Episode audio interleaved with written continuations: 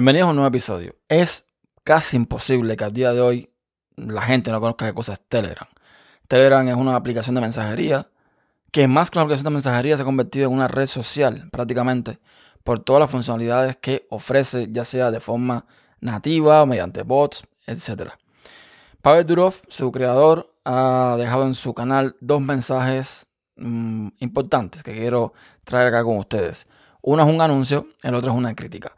Y vamos a comenzar por el anuncio porque es, esto es interesante. Y es que este mes, según Pavel Durov, se va a lanzar definitivamente Telegram Premium, un plan de suscripción que va a permitir a los usuarios adquirir nuevas funciones, más velocidad y recursos adicionales dentro de la aplicación.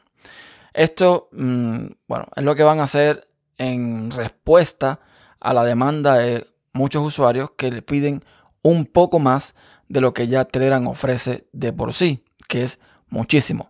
Pero Durov dice que evidentemente eh, traer más características, aumentar más, eh, digamos, los recursos para que los usuarios disfruten de más funcionalidades, depende de un coste de servicios, o sea, de servidores que no pueden asumir. Y si hicieran eso, prácticamente lo que pasaría es que Telegram iría al piso.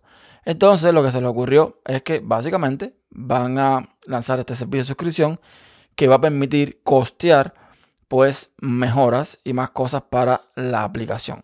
Lo importante aquí es tener claro que para los usuarios que no van a unirse a esta suscripción, todo va a seguir exactamente igual. Van a seguir recibiendo actualizaciones y además van a poder disfrutar de ciertas cosas que los usuarios premium van a tener. Como por ejemplo la posibilidad de poder eh, visualizar, me imagino que descargar pues archivos más grandes de 2 GB, que creo que es el límite que está ahora mismo en Telegram. Ya les digo, va a hacer unas cuantas funcionalidades, van a hacer, por ejemplo, documentos eh, extra grandes, van a tener más eh, tipos de medios, no imagino que sea GIF, formatos de audio, formatos de video, no, no tengo idea, más stickers, en fin, van a hacer un montón de cosas que hay que ver cuánto también va a cobrar por esto, porque no, no he dicho nada al respecto. Pero supongo que no sea mucho dinero. Vamos a ver de todos modos. Yo, en mi caso muy particular, vamos a ver en dependencia de lo que cuesta, si me vale la pena o no. Porque realmente está claro que yo en mi, en mi, en mi día a día con Telegram no utilizo nada de las cosas que van a ofrecer. Porque la velocidad que tiene para mí está bien.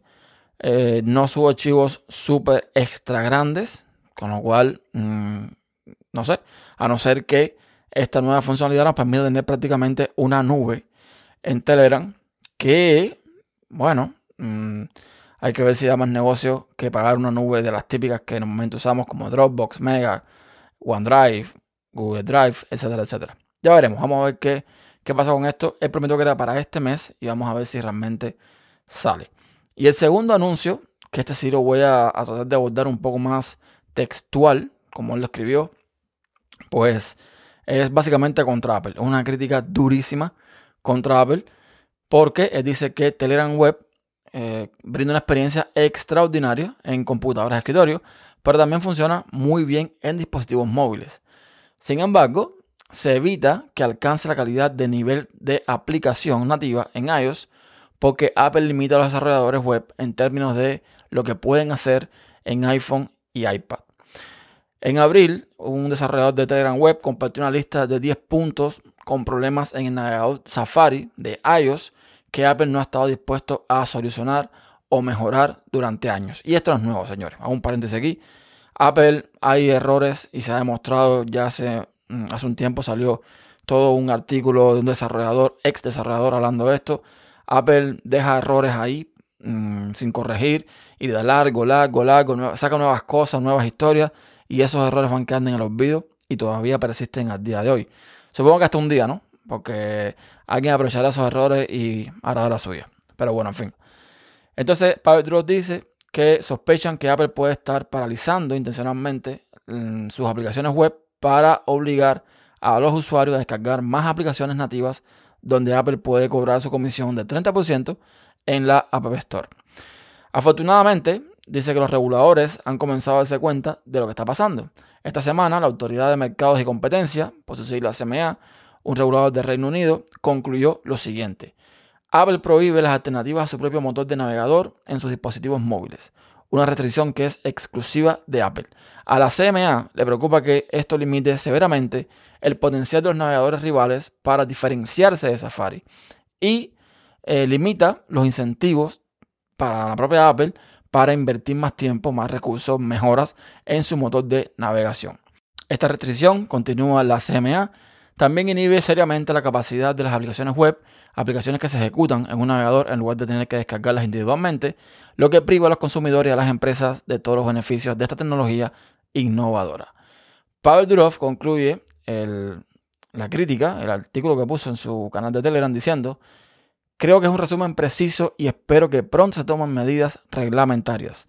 Es triste que, más de 10 años después de la muerte de Steve Jobs, una empresa que alguna vez revolucionó la web móvil se convirtió en su principal obstáculo. Y señores, tienen razón. El otro día vi aquí en Twitter poniendo de que Apple ahora con esto de iOS 16 y el lock screen mmm, perseguía su filosofía de libertad y no sé cuánta historia y personalización. Y yo me eché a reír, porque es que realmente decir que Apple le da libertad a los usuarios es una mentira al tamaño del sol. Yo soy usuario de Apple, me gustan sus productos, me gusta su sistema, me gusta cómo funciona, pero las cosas como son. Libertad mm, mm, con la puntita de los dedos, ¿ok? Eso de tanta libertad, eso no existe realmente en Apple. Pero bueno, así están las cosas. Ya sabemos que eh, por lo menos Telegram va a traer un plan premium este mes. Vamos a ver el costo, vamos a ver cómo, cómo funciona todo y si vale la pena pagar por eso. Y si no, bueno, vas a seguir teniendo el Telegram de siempre y lo mantendrán otras personas, evidentemente, que van a pagar seguramente por eso que les van a ofrecer con esta suscripción. Entonces nada, hasta la próxima.